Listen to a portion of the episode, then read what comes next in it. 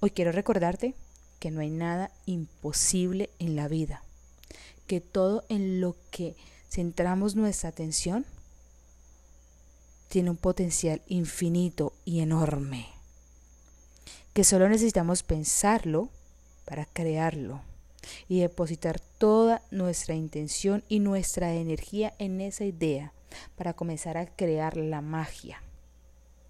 Sí, y es que nuestro poder es enorme, es infinito, es ilimitado y somos el universo entero.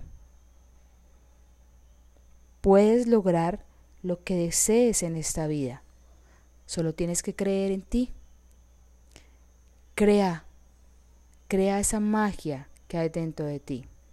Hoy te invito a que recuerdes que no hay nada imposible, que solamente tienes que pensarlo, después plasmarlo en un papel y después ejecutarlo.